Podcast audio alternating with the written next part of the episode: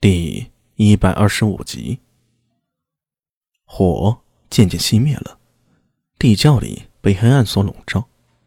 狄仁杰和明空都倒在地上睡，而苏大为则靠在墙上，看上去好像在发呆。那只黑猫悄然来到苏大伟的身边，蜷缩成一团，趴在那儿。苏大为看在眼里，却没有阻止，反而伸出手放在了黑猫的头上，轻轻的搓揉着。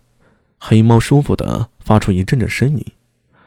狄仁杰的怀疑很有道理，但是没有证据，没有证据，怀疑也只可能是怀疑，难以令人信服。这一点在明空身上最为明显。他相信狄仁杰，他相信狄仁杰不会胡乱猜测。但是明真毕竟和他关系不错，在他最为苦恼的时候开导他，劝解他，让他从无助中走出来。这。绝不是狄仁杰一两句话能够改变的，除非呢能找到证据。但是怎么找到证据呢？甚至连狄仁杰也没有头绪。他们都知道对手会行动，可怎么行动，如何行动，他们又该怎么做那藏在后面的黄雀呢？除非逼着明空出手。而且狄仁杰或许是忽略了一件事儿：如果明真是凶手，那他很可能就是操纵尸鬼袭击狄仁杰的艺人。艺人的行动可不容易捕捉，更不要说是寻找破绽，这里面的难度似乎很大。如果李克师或者李大勇在，也许会容易很多吧。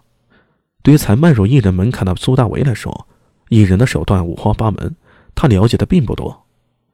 地窖里静悄悄的，狄仁杰的鼾声，还有明空均匀的呼吸声此起彼伏。苏大为突然拍了拍黑猫的脑袋，黑猫抬起头。用一种不满的目光看着他。我去找点吃的，你在这儿盯着。黑猫轻轻的喵了一声，站起来，走到地窖的入口处，又缩卷成一团。这家伙明白苏大为的意思。苏大为站起身，轻手轻脚的出了地窖。外面的天已经蒙蒙亮了。他来到楼上，就看见一个破烂的窗户。他闪身从窗户出去，从楼上跳了下来，朝左右看了两眼。冒着腰就飞奔离去了。此时，长安月的大火已经扑灭了，但是长安城的增援才刚刚开始。城门依旧打开，但大街上到处可见巡逻的金吾卫，不良人夹杂在普通人里，打量着所有的可疑人。而差役和武侯们也都提前上班了，在坊市里面行走，一旦遇到可疑的人，他们就会上前检查。如果对方持有弓箭，还好说。如果没有弓箭，很可能会被带去衙门里，先关上几天，查清楚了再说。苏大伟在通房里买了一些早点，可以清楚地感受到街上紧张的气氛。这里是万年县，已经如此森严了，那么长安县呢，会是什么情况？那就可想而知了。好在他一口长安话，免去了不少的麻烦。周良给他的弓箭也是真的，以至于路上有两个差役把他拦住。但是也没怎么雕呢，或者说他们根本没有功夫雕呢。苏大伟从他们口中得知，万年现在凌晨时分就已经戒严了。哎呀，也不知哪个天杀的如此胆大，烧了长安狱不说，还中上了内侍省派去的典事。我听说那典事可是左卫中良将的女儿。这几天大家都小心点别惹是生非，否则出了事儿啊，到时候可别怪我们翻脸不认人啊。一个在摊子上卖珍品的差役嘟嘟囔囔的和商贩说着，苏大伟听了个真切，不过并没有露出什么破绽，拎着早餐往回走。苏庆芳重伤了，他马上就反应过来，这应该是苏庆芳的苦肉计。总觉得苏庆芳在这件事上过于热情，又使出苦肉计，显得有些不同寻常了。啊，这个事情从一开始就显得有些古怪。但苏庆芳确实帮了大忙，如果不是他的话，狄仁杰和苏大为想救出明空可不容易。但为什么呢？别说什么男女之情，或许苏庆芳对狄仁杰有好感，但是复杂实在是太复杂了。芙蓉巷依旧是冷冷清清，苏大为回来的时候不见一个人影，他还是从楼上的窗户进去，而后走下楼，来到地窖入口。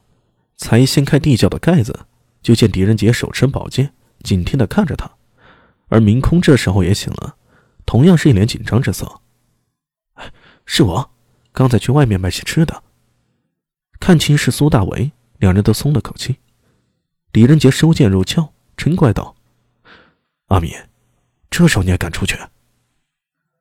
现在出去还算安全，不过我估摸着过些时再出去，怕就难了。”苏大伟说着，招手示意两人从地窖里出来。他搬了一张桌子过来，把蒸饼和粥水放在桌子上。